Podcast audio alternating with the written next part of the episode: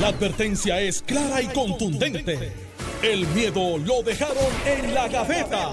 Le, le- le estás dando play al podcast de Sin, miedo, de Noti1630. Puerto Rico, esto es Sin Miedo, en Noti 630. Soy Alex Delgado, ya está con nosotros el exgobernador Alejandro García Padilla, a quien le damos los buenos días. Gobernador, Buenos días, Alex, a ti, al país que nos escucha, por supuesto, listos para, ¿verdad? para analizar los temas que tú nos pongas con el bateador designado que Carmelo nos ha dejado aquí hoy de lujo. Pichito Rezamora. Buenos días, gobernador. Buenos días, Alex. ¿Cómo estás? Todo bien. Y si bueno. Carmelo nos está escuchando en alguna parte del planeta, pues saludos a Carmelo a la hora que sea. Así es. Bueno, eh, la- como todos saben, la semana pasada la- el Senado de Puerto Rico aprobó el plan de ajuste de la deuda.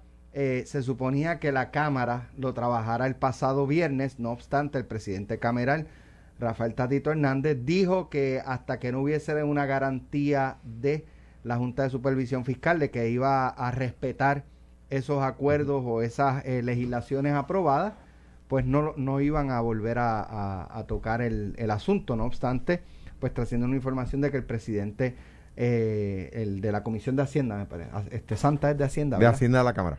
Jesús Santa, eh, se ha mantenido trabajando y esperan en los próximos días concurrir con las enmiendas del Senado y aprobar. A pesar de que la Junta ha dicho no way. O sea, la Junta no ha dado la garantía.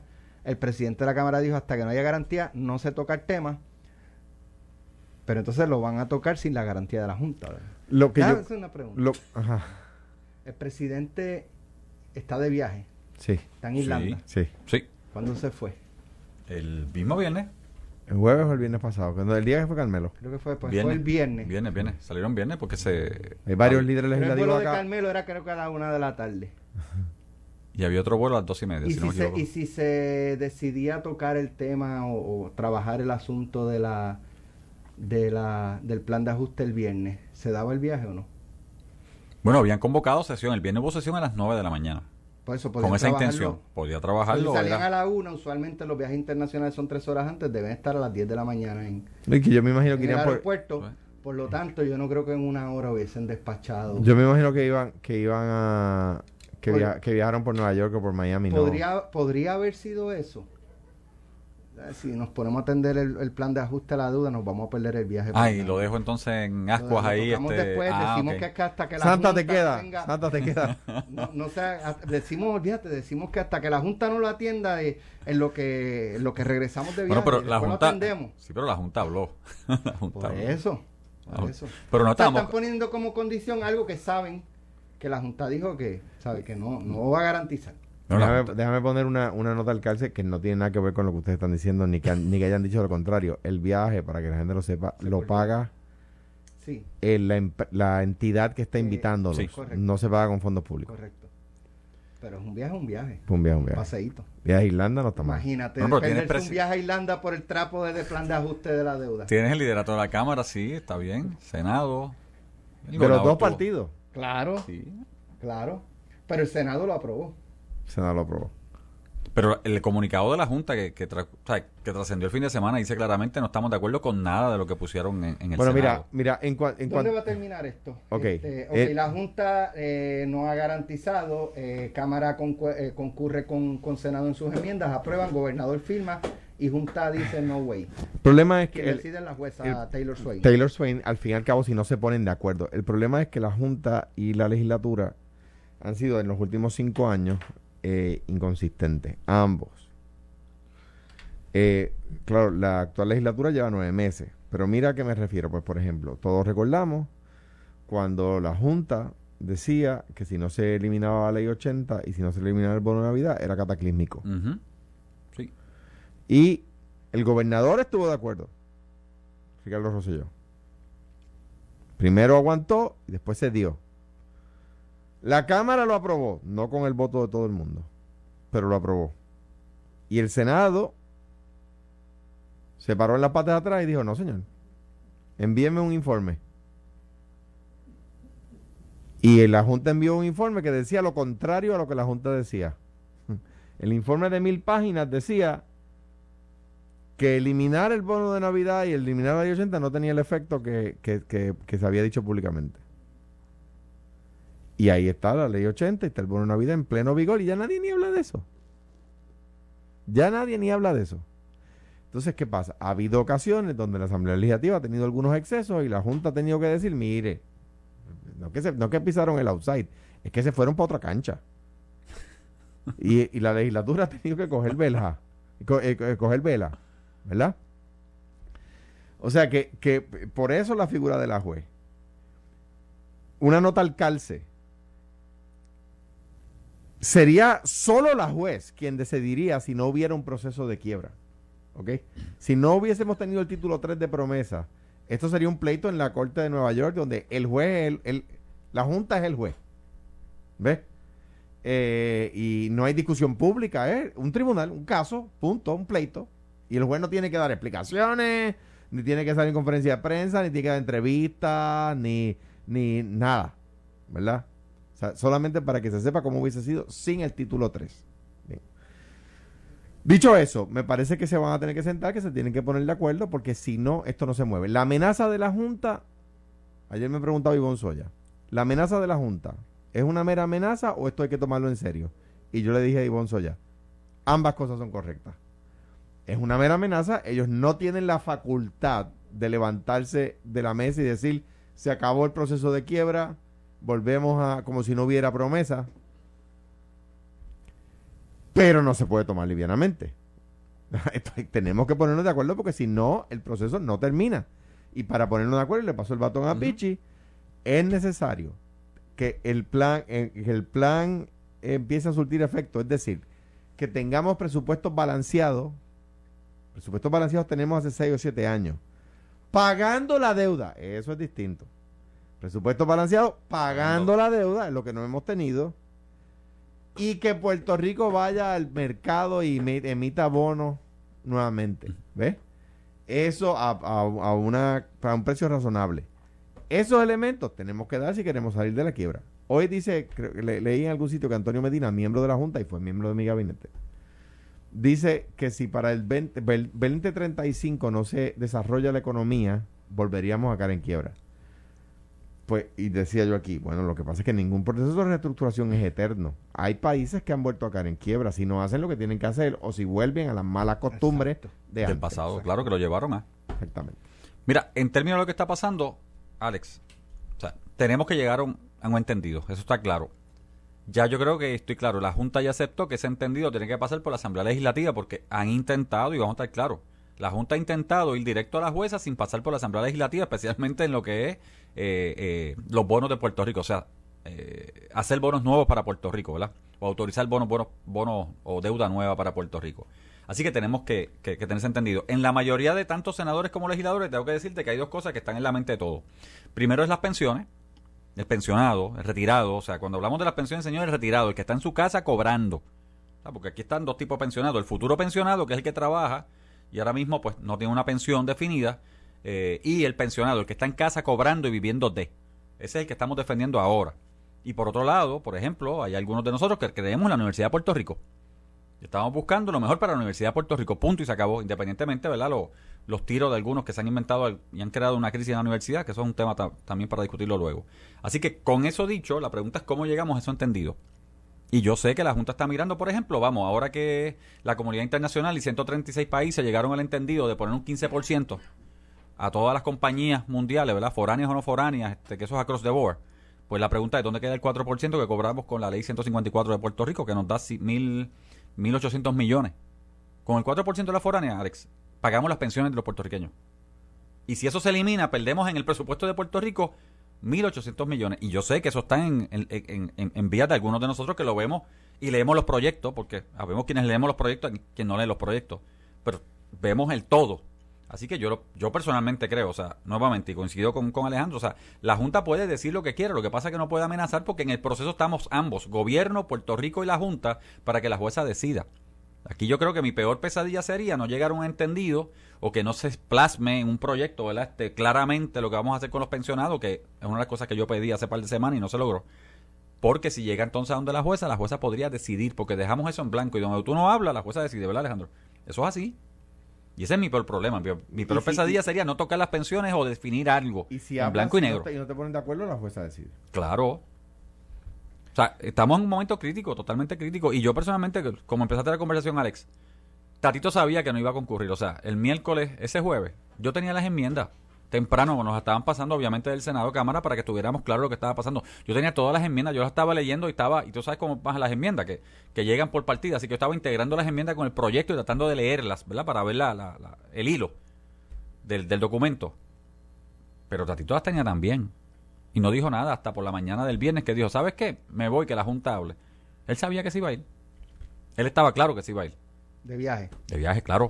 Y a- a- de otro lado, de otro lado, eh, o sea, un proyecto como este, yo creo que lo discutimos aquí a una pregunta tuya, Alex. O sea, un proyecto como este, o sea, hay que darle espacio, o sea, no es como que eh, preséntalo hoy y, la- y mañana me mandan este, enmiendas del Senado con las que yo puedo estar de acuerdo o en desacuerdo, no estoy hablando mal de las enmiendas del Senado, y dale, y, y concurre y rápido y se acabó y apaga y vámonos que tenemos un viaje. O sea, yo creo que, que es eso, mejor yo- Bueno, eso es darle, lo que se- dar- que se Claro. airee el proyecto. Eso es lo que Claro. se ve feo. Claro, pero decir quizá, ¿saben qué, señores? Nosotros tenemos un viaje oficial. Tenemos que salir de Puerto Rico porque este viaje es muy importante. Eh, el, el plan de ajuste fiscal no se puede trabajar en dos horas o tres horas. Así que nosotros vamos a hacer el viaje. Cuando Regresamos. regresemos del viaje lo tocamos con calma. Aquí todo el Y- mundo va a estar Y- y- trabajando. y- o, o incluso No decir- podía decir eso en vez de no, hasta que la Junta. Y, Claro. y ahora dice, no, está bien, vamos a hacerlo aunque la Junta O- no. y- y incluso más todavía, mira, las enmiendas del Senado son sustanciales. eh, no, no, no dudamos de que estén bien hechas, pero tenemos que analizarlas, es nuestro deber.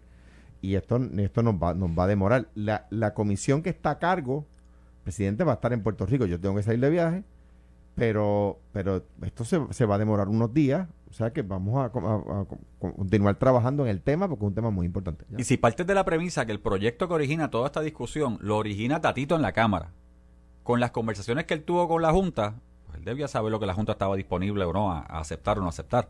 O sea, Tatito sabía porque es su proyecto. O sea, Tatito en todo momento. Y el autor de la medida está Tito. Es Tatito y él. Claro, él- está enmendado. enmendado, claro, pero la proyección era clara. Aquí el Salvador de Puerto Rico soy yo. Aquí el que está llegando a consenso soy yo. Pero me voy el viernes. Lo salvo cuando, o sea, después del viaje. Después del viaje hablamos. Sí, Alex. Frustra.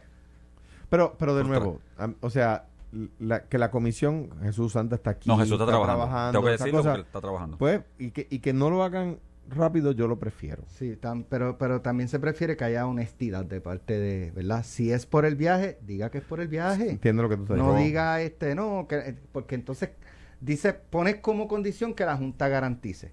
La Junta no garantice, después dice, ok, vamos a aprobarlo como quieran, aunque la Junta no garantice. Claro. Se me parece a lo de Larissa Ilhamen, Digo, y también hay que, que, ver ponían una excusa Y y, después cambiaban. a otra. el código electoral del que no le he vuelto a hablar. No sé si, no sé quién. o sea, no- Ah, Ah, token, ¿verdad? Lo de, Es el- lo de Larissa Ilhamen era eh, El código ya se código acabó. electoral. electoral. Ya estamos en octubre, no se ha tocado el código electoral. Digo, tampoco tenemos secretario de Estado eh, Confirmado. en propiedad, exacto, confirmado. Eh, que esa es otra. El, el de Omar, eh, digo. la Sí, pero contrario a Lari, Omar ya está confirmado en Ah, la Cámara. de noviembre. Falta el Senado. Lari estaba confirmado en el Senado, faltaba la Cámara, mira. Exacto, exacto. Eh, en el caso de Omar, ¿hasta cuándo? Hasta Hasta, el fina- 31 de segu- diciembre. segu- segundo, segundo Si lunes no- de noviembre. creo que- Noviembre, hasta que se acaba la sesión, segundo no. este, Creo que- Ah, creo que- el ahí 15, si no me está equivoco, el 15. ¿Segundo qué? ¿De noviembre? 15. Más o menos 15 15 de de noviembre. de más o menos, de. Si no está confirmado ahí, colgado. Muere, no, muere nombramiento. Colgado, segundo nombramiento. Pero, pero por ejemplo, de la misma manera, el gobernador no ha, no ha designado secretario de Educación. El que está ahí me parece que lo está haciendo bien, Eliezer. Yo creo que lo está haciendo bien, pero el gobernador, mm, o sea, el secretario de Educación no tenemos en propiedad. sí. No, no, el gobernador no ha nombrado secretario de Bueno, Y Educación. se cuelga también en, a- en las no, no, no, no, porque porque está- interino. Se confirmó interino. Ya. Fíjate, está confirmado interino. Sí, Sí. una confirmación O interina. sea, que puede continuar hasta, pero tampoco puede estar interinato el cuatrenio completo. No, y eso lo resolvió la corte ya. Sí. Sí, ¿Y ese cuánto caso tiempo pasó. sería aproximadamente? No sé, pero eh, no recuerdo qué dijo la corte en aquel momento. De lo que ustedes Caso han de los visto, de lo que ustedes han visto, han leído en los pasados años las decisiones eh, de la jueza Taylor Swain eh, en este escenario, que, que no haya un acuerdo, que no, ¿cómo ustedes la, la verían o es complicado este anticipar? Es, es complicado. la para- base de las determinaciones, mira, ya decidió mucho por este lado, pues yo me inclino a pensar que por ahí es que Ella ha decidido mucho por los números. Hay que ver quién le demuestra los números. Quién le dice, mira, la, la verdad es que los números son estos. Eh, eh, la, la- hemos estado, por ejemplo, el argumento a favor de, las- de las enmiendas del Senado es que hemos estado pagando, hemos estado pagando las pensiones completamente y ahorrando para la deuda. Hemos estado haciendo las dos cosas. ¿Por qué no podemos seguir haciendo las dos cosas? Este es el mismo cuento de la ley 80. Ese es el argumento de un lado. Del argumento del otro lado ese. Ese 15% de los pensionados que más cobran a- arrastran al 85% de los mencionados que menos cobran. Ese es el argumento en contra, ¿verdad? Para los que piensan de esa forma, sostendrían que para proteger a los, de- a los que menos cobran, ellos dicen, alegan, afirman que habría que hacerle un ajuste porcentual a los que más cobran. ¿Ves?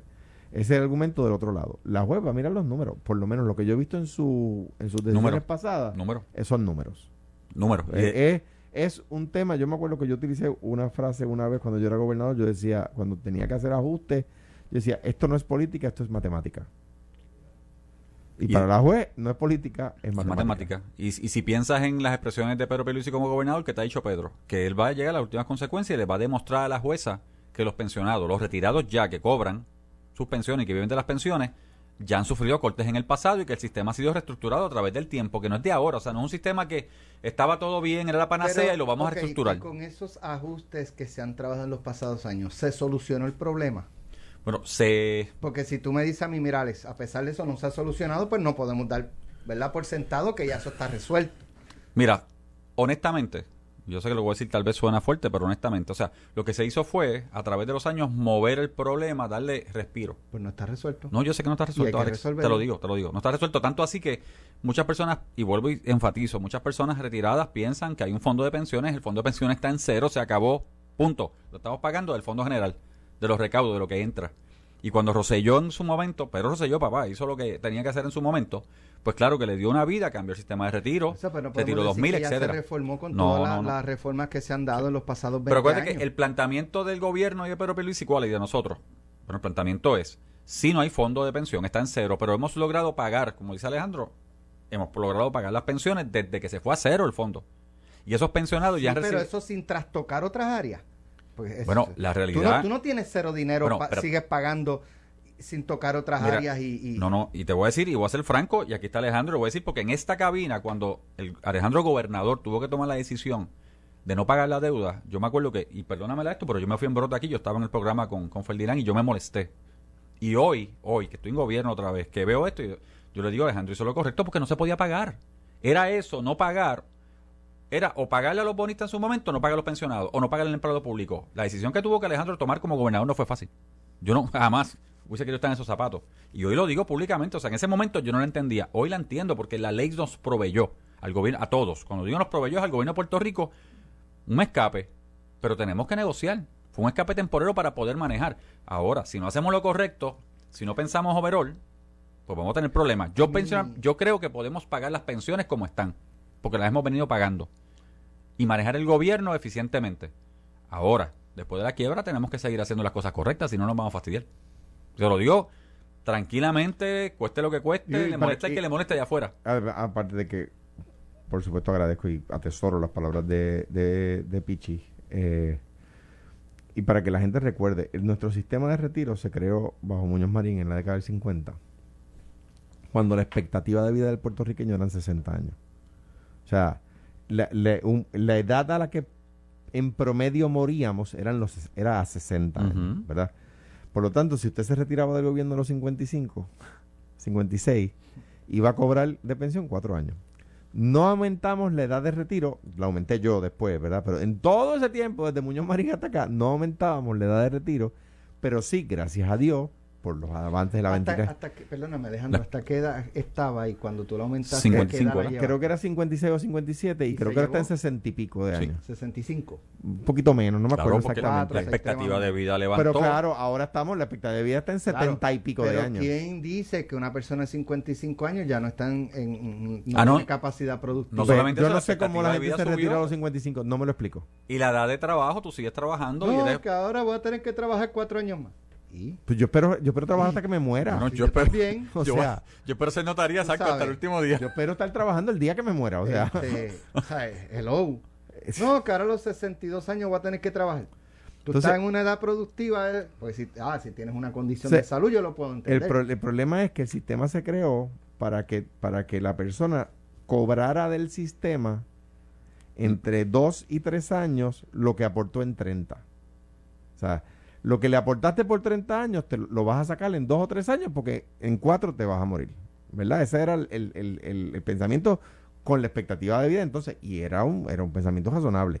Claro, los gobiernos siguientes tenían que manejar los números, ¿verdad? Eso se llaman estudios Actuariales. actuariales, exactamente. Entonces, no se hizo. Nadie. ¿Por qué no se hacía?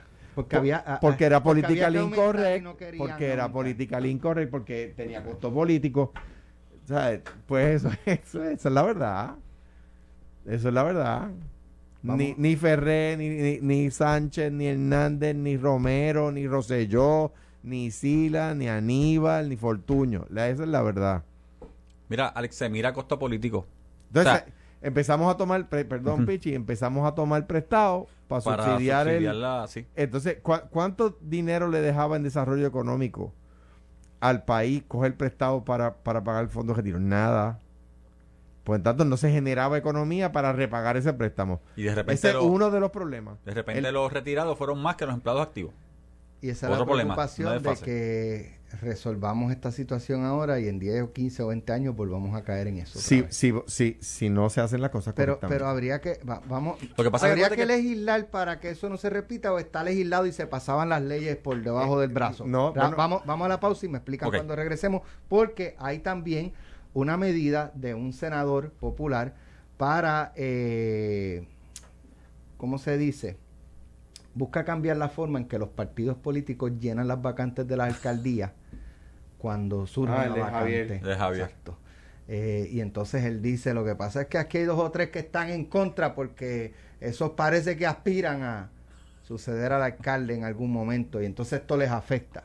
Regresamos en breve con el Estás escuchando el podcast de Sin, miedo, de Noti1630.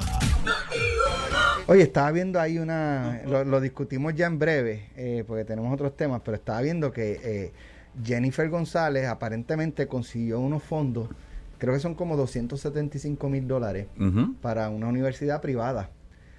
Y desde la UPI ya le están gritando traidora porque todo tiene que ser para la UPR. Bueno, Las y, otras la- universidades que se mueran, que se pudran, que se... ¿Sabes? Y hasta donde Lo yo... discutimos ya en breve. Sí, dale, porque yo, tengo mi, yo una- tengo mi punto ahí. Dejamos una pregunta, y yo, los tres somos productos de la Somos UPR. producto de la universidad, llamamos a la universidad. eh, dejé una pregunta y porque hay una inquietud y, y decía Jesús Santa hace unas semanas que su mayor preocupación, que yo comparto con él, es que arreglemos el entuerto para tropezar con la misma piedra, volver a endeudarnos, volver a, a aumentar pensiones sin hacer estudios actuariales, sin aumentar este, las aportaciones, eh, sin este, en, otras instancias, pues tomando esas determinaciones, coger prestado sin coger, coger prestado y los chavos con los que vamos a pagar, usarlos para otras cosas, eh, asignar eh, partidas para el pago de la luz en X agencia y coger los chavos de pagar la luz para otras cosas y dejar a la autoridad embrollar eh, y que resuelva la autoridad como pueda para llevar a la autoridad a quiebra. Igual con, o sea, no podemos caer en esto de nuevo. Entonces, mi pregunta es, si lo hemos hecho y no ha habido consecuencias, es porque no hay garras. No hay, no hay legislación que fuerte de verdad. O sea, que, que el que vaya a tomar la decisión irresponsable de chaval con J al pueblo, eh, por cuestiones políticas o lo que sea, sienta el cañón en la nuca de que si tú cruzas esa línea, vas a pagar tú. Por- no es, o sea, e- esas garras están, si no están, se puede legislar para que no volvamos a llevar al pueblo de Puerto Rico a pasar por este vía crucis. Eh, Yo estoy, de- estoy de acuerdo contigo. Y en una de las cosas, y te voy a decir, lo, claro, ejecutándolo de una manera un poco distinta. Y sí se puede hacer. Por ejemplo, la ley 66, que tanto a mí me criticaron y todavía me critican. Por ahí el otro día yo escuché a un político diciendo, no, porque Alejandro recortó las pensiones con la ley 66. ¿Y por qué no la derogó el PNP en el 2017, ni en el 18, ni en el 19, ni en el 20, ni en el 21? ¿Por qué no? Ah, bueno, porque resulta que era lo que había que hacer. Para salvar las pensiones. para salvarlas, para que se puedan pagar, aunque sea país go, como están haciendo hoy. Pero no es que no lo, no es que no la derogaron, es que nadie presentó ni un proyecto. Ni un proyecto presentó nadie que se le ocurrió para derogarla. Entonces, porque es fácil criticar, Pero después cuando le toca pues, la crudita, allí la están cobrando. Nadie la, nadie la ha eliminado. Nadie eliminó la- Nadie la ha eliminado, ¿verdad? Bien, ok. Ni el PIB ha presentado un proyecto para eliminarla tampoco. Pero anyway, ahí vamos. ¿Qué se puede hacer, Alex? Y eso es una buena idea. Por ejemplo, y esto, y esto le da standing a cualquier, a, a cualquier persona, ¿verdad? Porque se le puede poner en la ley, se le puede dar standing a cualquier contribuyente. El contribuyente no tiene standing para demandar al gobierno por presupuesto, eh, con una sola excepción, que es el Establishment Clause. Si el gobierno pone dinero para una religión. A menos que la ley diga, cualquier contribuyente puede llevar el caso. ¿Cuál- ¿Y cuál es, cuál es el- la garra que se le puede dar? Que haya un estudio actuarial cada dos o tres años, ¿verdad? Que determine que el, an- para, el- para, para que sujete la validez del presupuesto a que haya un estudio actuarial que determine que, se, que, lo, que el, el sistema de retiro está con la regulación correcta en cuanto a edad de retiro y en cuanto a aportación, tanto del patrono, que es el gobierno, como del empleado. Si no, el presupuesto no entra en vigor. Y ahí le diste garra. Pichi. Mira, varias cosas que se pueden hacer. ¿Por yo- qué no lo hice? Hay dos o tres personas. Dije, ¿por qué no lo hiciste? Exacto. No se me ocurrió, me acaban de hacer la pregunta. Me acaban de hacer la pregunta ahora. Mira, eso está bueno, claro. Honestidad. Todos los días aprendemos. Honestidad. Mira, personalmente, yo empezaría primero, yo siempre he dicho que uno de los problemas que tiene Puerto Rico es el presupuesto consolidado. Personalmente. No sé cómo Alejandro lo ve, ¿verdad? que fue gobernador, pero el presupuesto consolidado. Todo al mismo pote, tenemos que poner las partidas y después las partidas se rearreglan. Yo creo que deberíamos... Excepto las corporaciones. Excepto las corporaciones. Y las corporaciones sabemos que cuando están en negativo, están en negativo, y cuando tienen positivo, están en positivo. Así que yo creo firmemente que tenemos que ir a una enmienda constitucional, porque esa tiene que ser enmienda, para que los presupuestos sean base cero. Cada agencia tiene que preparar su presupuesto. Lo- Se habló de eso y Se habló. se habló y, y Se empezamos. habló. Pero mira esto. Se habló. Pero Sí, es que un presupuesto base se cero. habló. va- va- Y se habló. Sí. Nuestro problema. Pero Todo se habla. pero es que un presupuesto base cero demora un par de años en hacerse. O sea, aquí Estoy- lo que pasa es que el Pero presupuesto aquí se se, hace, planteó tan fácil. se hace seis meses antes sabe. de las Sí, pero- elecciones. no, no, pero Era yo, antes del, pre- del- ve- perdón, del Dime. vencimiento del año fiscal. yo creo que podemos ir por ahí. Lo otro, eliminar la deuda extraconstitucional. Puerto Rico debe vivir con una deuda, este, porque todos vamos a vivir con deuda. Pero la constitución ya está establecida la deuda. Creamos el concepto, ¿verdad? En un momento dado de la deuda extraconstitucional. Y mira, sí, Rafael Hernández Colón lo creó, pero también Pedro Rosselló lo utilizó, Yo- punto. Yo escucho este, O sea- la- los discursos de. Ah, eh, están endeudando a nuestros hijos. Pero creamos la deuda extraconstitucional. No, no, con, con estas posibles medidas que se van a tomar. Están endeudando a nuestros hijos. Dime, Alejandro. Yo, yo tengo a los míos endeudados con la casa. ¿Y los míos? Si mi, si mi esposa y yo faltamos, ellos, ellos heredan la deuda. Sí. Heredan la deuda. O sea, yo estoy, yo, eh, los carros, o sea, Pueden renunciar a todo, la herencia. Todo. ¿ah? Sí, Pueden por renunciar a la herencia. Y a la deuda. Y a la deuda y a la casa. Ahora, puedes renunciar a la herencia y a la deuda, claro. Puedes se Claro, claro, claro. Pero, pero, ¿sabes? Eh, Pero la, la- Aquí solo- la deuda es un, un pecado capital. Es que nadie vive, eh, digo, puede haber personas que vivan sin deuda, pero son muy pocos. Nadie, usted que me escucha, tiene 200 mil dólares de cantazo para, aquí está la casa, necesito un carro nuevo, 20 mil, 30 mil pesos, aquí están, necesito este pagar los estudios de emisión, aquí están los chavos. ¿Usted tiene todo eso? ¿O usted tiene que coger préstamo? Es emitir Ujú. deuda, eso es emitir deuda. Emi- es emitir deuda es que si usted va, exactamente, y el- el- lo vemos todos los días, usted va a comprar una casa y no tiene el cash para pagarle al, al- al dueño el valor de la casa, va al banco y le dice, financiala para yo poder tener esa obra de infraestructura. Claro, lo que no se puede hacer es financiamiento irresponsable. Exactamente. Solamente debo, de- porque, porque no, no quiero sea, la deuda constitucional o extraconstitucional eh, se refiere. La constitución dice que no se puede tomar prestado, que el pago de lo que se vaya a, a pa- el- que el pago de lo que se vaya a tomar prestado no puede exceder el 15% de los recaudos del año del, presupuesto anterior, ¿verdad? Entonces, no estoy citando exactamente la constitución, pero por ahí va la cosa. Lo que dice el Tribunal Supremo en aquel caso es que la deuda que emiten las corporaciones públicas no entra en esa ecuación porque las corporaciones públicas generan sus ingresos y pagan su deuda. Y eso cuando lo hizo Hernández Colón, y yo supongo cuando lo hizo Rosselló también, no lo sé. Era así. La autoridad de acueducto pagaba su deuda, la autoridad de carreteras pagaba su deuda, la autoridad de energía pagaba su deuda, y así, así, ¿verdad? La autoridad de edificios públicos pagaba su deuda. Lo que pasa es que en algún momento del camino, yo no, no me recuerdo ahora cuándo, en algún momento supe la respuesta, eso dejó de ser así y el gobierno central empezó a subsidiar las corporaciones públicas. Y la autoridad de acueducto, para no pagar el agua, para no pagar, para no aumentar el precio del agua, el, eh, le dábamos chavos del Banco Gubernamental o de Hacienda. Y la autoridad de energía, para no subir la luz, le dábamos chavos del presupuesto general o de Hacienda. Y la autoridad de edificios públicos, para no subir la renta, y así, así. Entonces, el- las corporaciones públicas empezaron a ser uno solo y depender del Fondo General. Y ahí es que la deuda extraconstitucional Se convierte se en convierte en deuda constitucional y Ese se problema. vuela el 15% y es el es el reclamo correcto de los que dicen que hay que, hay que auditar la ley la, la deuda. Esa ley es de Natal la convertí en ley yo el proyecto de ley sin mal no recuerdo y el PNP la derogó en el 2017 So, Pichi, eh, Alejandro, eh, mi- dice una nota, miembros del Partido Popular Democrático en la Cámara quieren evitar una elección especial en Mayagüez de surgir la vacante en la oficina del alcalde y respaldan que sea Guillito Rodríguez quien controle la reorganización del comité municipal, por lo que esos legisladores populares, según la nota, han detenido un proyecto de ley originado en el Senado para obligar a que se celebren elecciones especiales cuando surge una vacante de alcalde. El senador por Carolina Javier Aponte Dalmau es el autor del proyecto que obligaría a los partidos políticos a realizar esa elección especial siempre que surge una vacante de la alcaldía.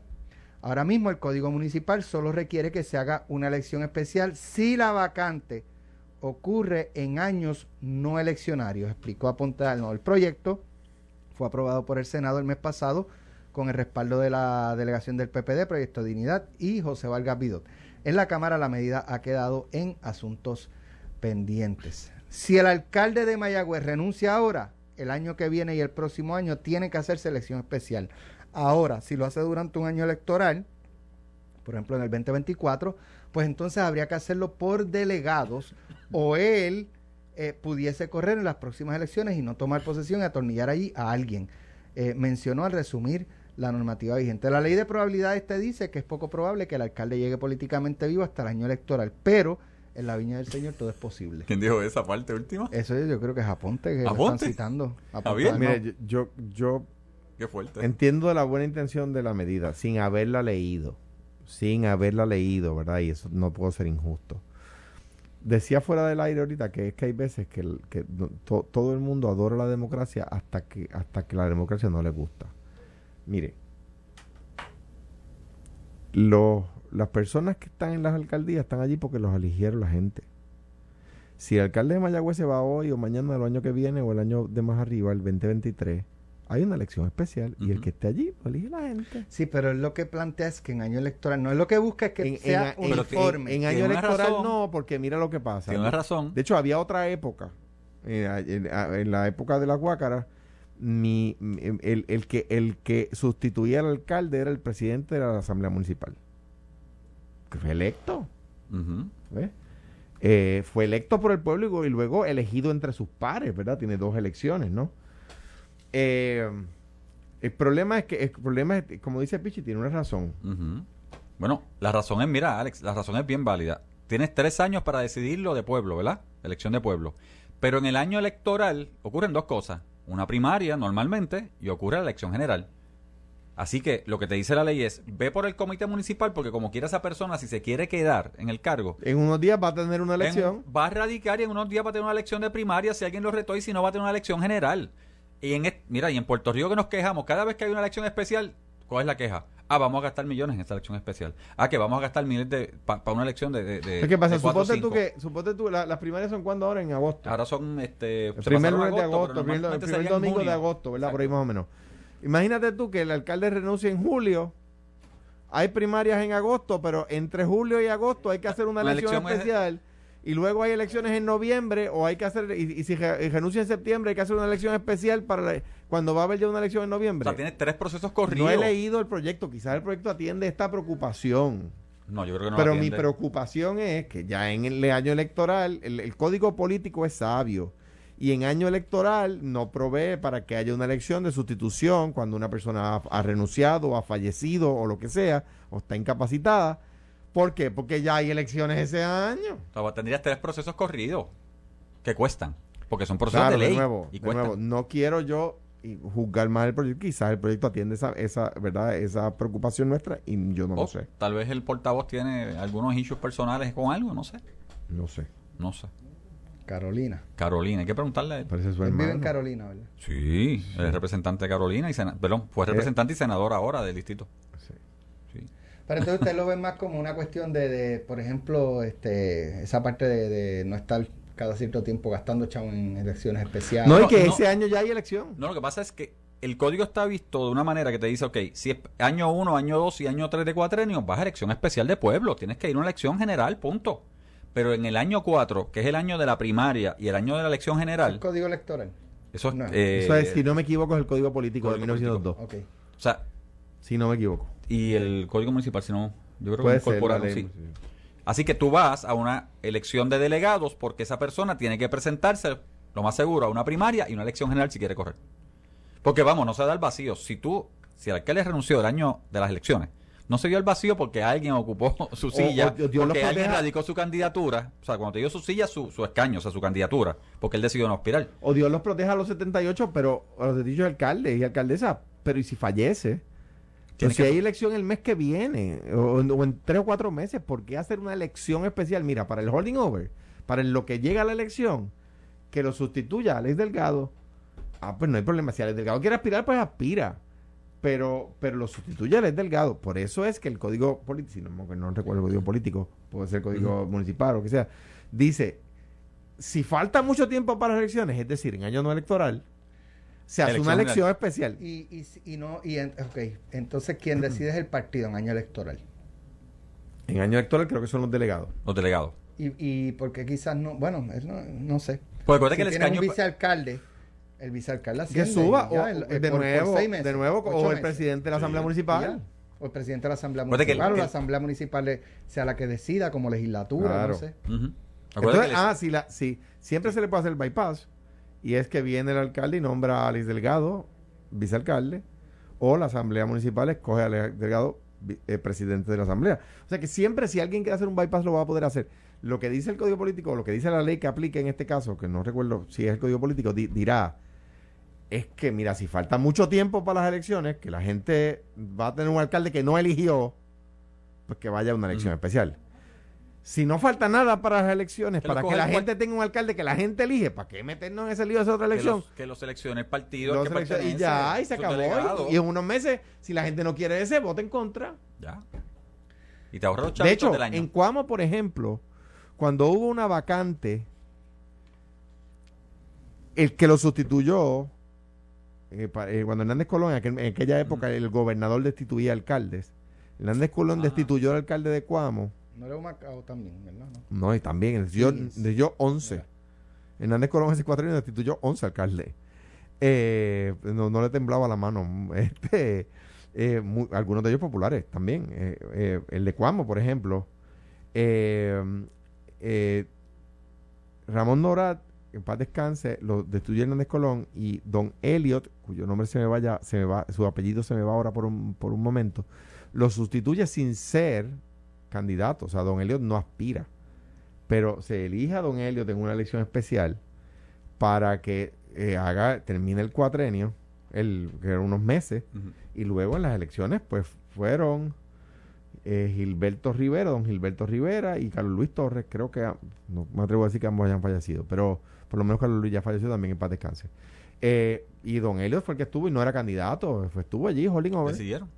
Gracias Alejandro, gracias Pichi por estar con nosotros en la mañana de hoy. Nos- Esto fue, el podcast de Sin, miedo, de Noti1630.